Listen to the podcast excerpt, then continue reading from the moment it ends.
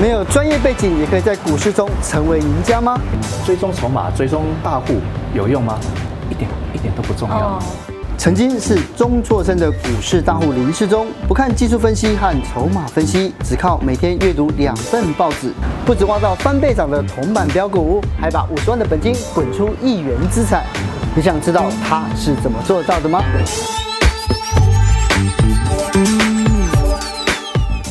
其实啊，我们讲，我们每一个人身边都有一点点钱。可是呢，有时候就是一投资，听那个消息面就会投资去做当冲，去买台积电，就到最后的下场现在是怎么样？别再说了，就是现在已经逐渐在下跌，心里很慌。是、哦，所以我们今天找来一个是股市传奇的人物，世忠哥。是，其实你知道吗？就是世忠哥啊，他是拒绝联考的小子，嗯、他把心力都投注在这个股市研究上面。他一开始啊，本金五十万哦，嗯、现在他已经滚出了亿万身价。是。而且我觉得世忠哥也真的是艺高人胆大哎，因为呢，很少看到有人买股票买到变成这家公司的董事。对呀、啊。他在二零零五年的时候啊，重压了中飞航，嗯、然后万张股票，嗯、后来获利是四亿耶。四亿。对呀、啊。你知道我再怎么喜欢吃大肠包小肠，我都不会买到那个摊变无。买股票可以变成这样子，我觉得这是真的是传奇耶。可是我很好奇是，是这到底是怎么开始的？呃。趁这个机会澄清一下啊，因为你知道市场上总是有时候以讹传讹、捕风捉影，有时候夸大。事实上，当时中飞航，我跟我的朋友。一万张是我跟我朋友两个人买到买的。好，第二个获利四亿，这也是有点夸大，因为我不可能卖到最高价嘛。好，那所以我澄清一下，就是说这个事件是有的啊，但是呃没那么夸张。哦，没有四亿，大概有三亿这样。对，还是有亿万身价。那我说的还是跟别人这个合作的嘛，是是这个。那你的股海历程究竟是怎么开始的？然后你是怎么有一些不一样的投资心法？那其实说起来呢，我早期进入股市的开始，呃，其实我也是横冲直撞，也是用融资啊，甚至有时候垫丙种的，啊，那杠杆拉得很大，所以我在前面的八年的时间，我大概每一年呢都会从五十万赚到五百万，甚至有时候赚到一千万。嗯啊，可是呢，隔不到一年就又摔回来了，啊，又吐回去了，吐回来。可是我那时候我晓得说，到了一百万我就必须要停损了。为什么？因为我觉得我五十万可以赚到一千万，那如果我留下一百万啊，将来还是可以翻回来一千万，那还是更容易嘛哈。所以，但是我一定要留得青山在啊。所以不管三七二十一，因为我就是搞错了，但是我自己会停损，就是在一百万。可是前面的八年我就这样来来回回，做到第八年几乎还是原地踏步。那这样一直在做白工哎。是，那我要讲的就是说，可是。也因为这样子的经历，让我反思，那我应该怎么样才可以稳步的成长？所以。后来我就觉得说，我我当然也看了一些书了哈。后来我就看科斯托兰尼的书，我也看价值之父葛拉汉的书，就巴菲特的师傅嘛哈。嗯。那他们的书其实给我一个很大的启示，你知道吗？那书他们的系列的书都有好几本，而且好几每一本都厚厚的。那我看完了以后，我只有一个结论。哦。他们告诉我，你一定要买偏低的股票。要买超值的股票，对，超值多少？我妈也是这样跟我讲，超值 就是打折，选得到啊，打了对折的股票。这个打对折不一定是现在打对折，嗯，可能是从两三年以后，你看到它可以成就的获利能力啊，看回来它是打了五折以上，是叫买被低估的股票。对，那这个被低估有眼前被低估，嗯，也有从未来价值。看起来是被低估，这两个都可以。我们能理解到什么地方就怎么做。那我最后决定就是说，总之，我现在这个要买的股票，如果我在两三年之内看不到它有一倍以上的获利空间的话，我就不管了，我就不要注意它。那这个这个概念，那经过我后来施行了二十年的结果。我老实讲，我都用同一个理念去找。那找的过程，有时候一两年就成就了，是有时候要三五年。是，但是不管怎么样，就是说，在这个过程里面就这样滚啊滚啊。哦、那说实在的，那我在这二十年就滚出了一百倍以上的这个获利。亿万身家，亿万身家是钟哥很谦虚，但是呢，其实你近年来非常经典的一个案例啊，是你从十几块的时候开始布局这一档世纪港，然后到现在呢，它已经飙升了十倍了。当初是怎么发现世纪港值得投资？嗯，其实呃。当初发现，当然是因为有一则报纸的报道，桃园市长郑文灿先生，他那时候就在公开的场合，呃，然后呃举着这个世纪钢的董事长，还有这个当时在台湾最大的风力能源公司达德哦风电公司，他们说，呃，他们要跨世纪的合作，那以后在这两个厂商开启台湾的离岸风电的新业。那当天我看到新闻。我马上一通电话就打到世纪钢公司去确认这里面的一些事情，然后知道在过去这一两年的时间里面，整个政府、民间的业者还有国外的投资者，事实上他们已经形成了一个很紧密的一个执政呃行政的团队。嗯，大概从这里我先确定了这个事件事情是呃现在是。可行性很高，是拍板定案的。嗯，所以其实你的那个执行力很高哎，你一看到一篇新闻，你会立马自己就直接去做功课，了解一些相关的资讯。但是事实上，你要买一档股票，你应该也会计算一下它未来目标价大概是到哪里啊，EPS 啊，值不值得投资啊？你怎么来算的？我们知道，我们每年呃，整个台湾总共有超过三十个 Gigawatts 的这个呃容量可以开发。三十个 GW 的意思就是说，像我们现在的政策是每年开发一个 GW 嘛，好，那它可以连续开发三十年。那一个 GW，那就是要有一百只到一百二十只的风机要建制上去。那一百到一百二十只风机，因为 台湾只有两个厂，两个钢厂。有港口，因为这么重的东西，你必须要厂是设在港口旁边，对，否则路上是没有办法运送的，因为它很高。那了解这些限制以后，我们知道那时候，呃，因为政府的政策早就已经内定了，只有这两个厂商，世纪钢跟中钢，哦，一北一南，对，一个台北有台北港，南有这个新达港，哦，就是这两个港，那才有这样子的一个。资源跟条件去设这样子的厂，去做这个水下基础的这个生产跟组装。嗯，那了解了他们的一个独占性、寡占性以后，那就知道说，那假设一个一个厂就一半五十只，那五十只的利润，当时又知道有可能是一亿到两亿之间。嗯，那你就知道它的。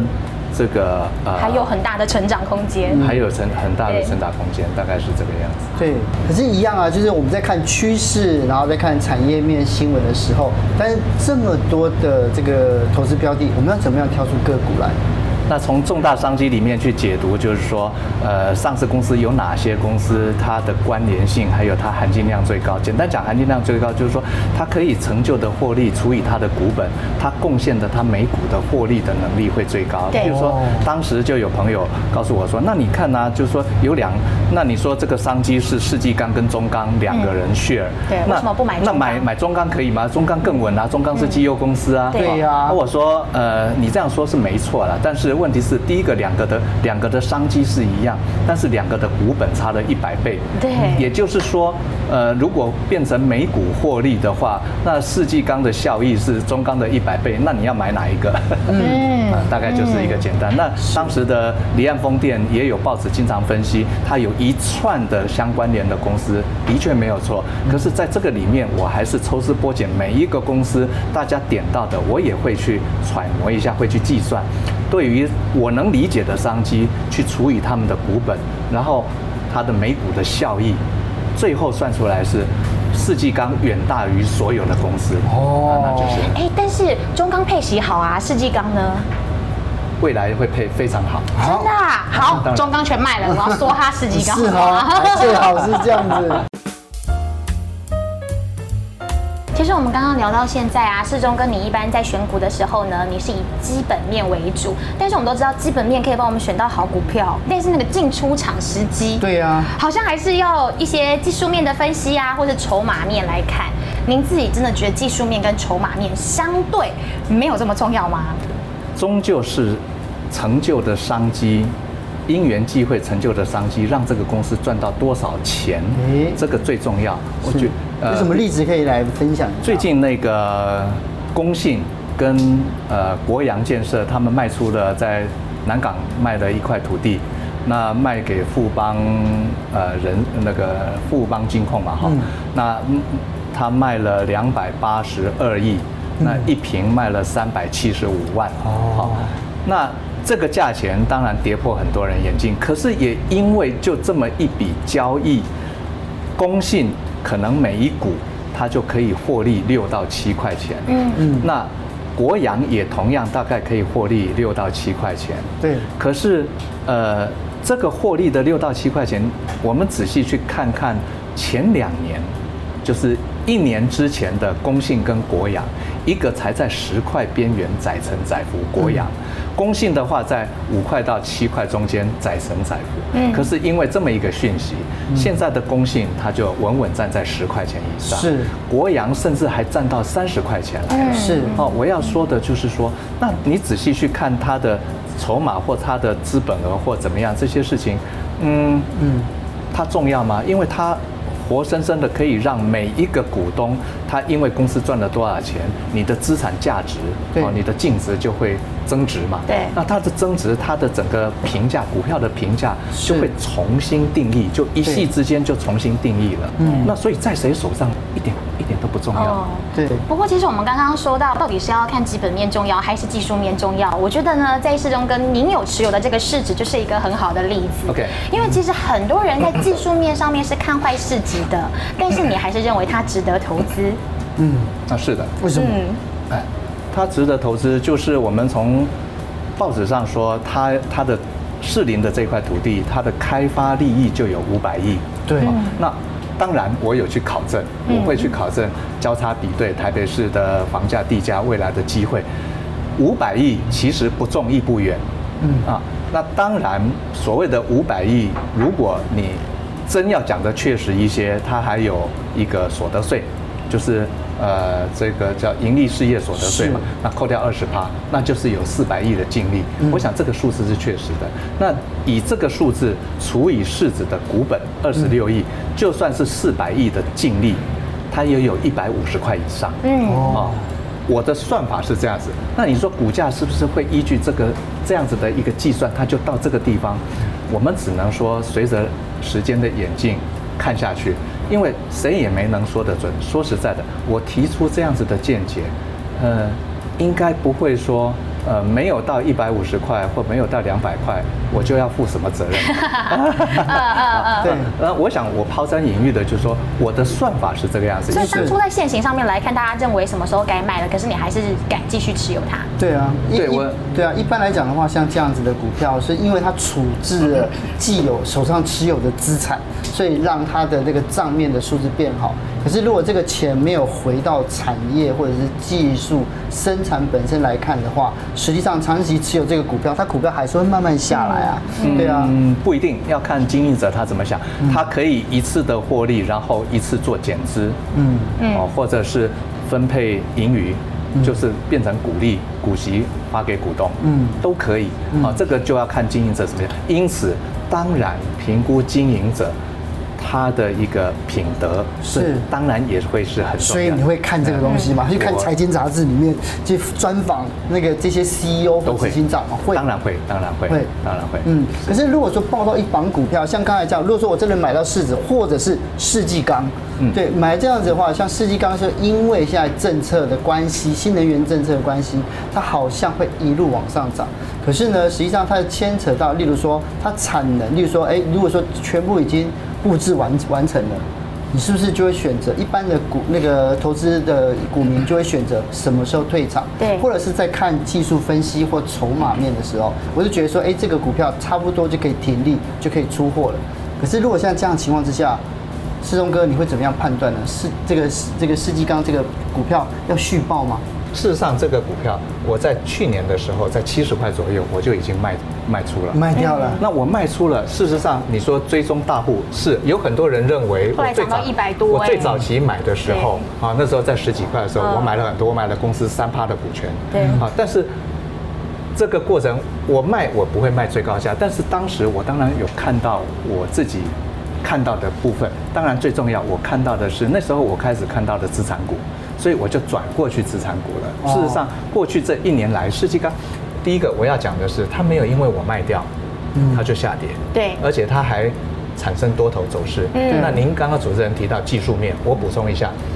在这个点上面，我们看到从技术面，你看呢，很粗浅看到这个叫做头部跌破，这个长黑是走走空了嘛？对。可是哪知道从就从这里开始，它走了多头，虽然涨势没有很快，涨势不稳定，但是它就是它就是趋势往上。对。那我要说的就是从这个图跟我自己的作为里面，我要告诉呃大家的就是说。技术面有意义吗？啊，你看技术面在这里，一看到这个长黑，那就赶快追杀股票，那你通通杀到最低点了。嗯。那第二个，呃，这个因为我出场，那大家就选择跟着卖掉了。事实上，除非你有更好的标的，否则它还是继续成就它的价值。可是世东哥，你在七十五块就出掉了，其实你看后市它涨到一百多，对不对？对啊，你怎么不卖在最高价啊？呃，那我从去年我所看的资产股都涨了一倍两倍的。嗯的增值，我要说的，对我来说，我有我的机会成本，因此我有我的路要走。可是每一个投资朋友，每一个人的路都不一样。嗯，你要选择自己相信的路，嗯，而且自己能够理解、能够揣摩的这个投资机会，嗯，这个才是比较重要。因此，呃，我我今天很乐意上两位的节目，就是说。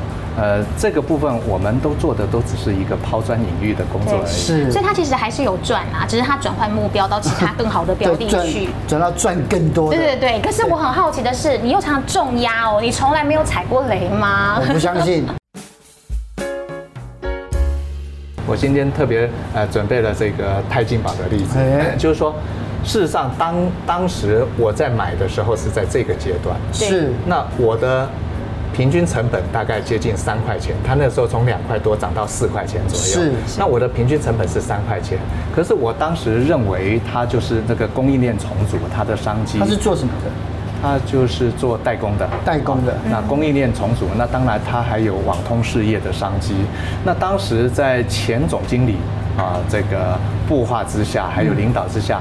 那他对外宣称的那个商机成长的倍数非常大，我那时候感觉是这个公司未来的三五年要进入三五倍的成长的这种这种态势已经出来。对，所以那时候我从呃我的成本就是从两块多买到三块多，那成本大概在三块钱左右。对，那我当时啊就是看好这样的商机，可是后来第一个当然因为疫情下来，可是后来它上不去是为什么？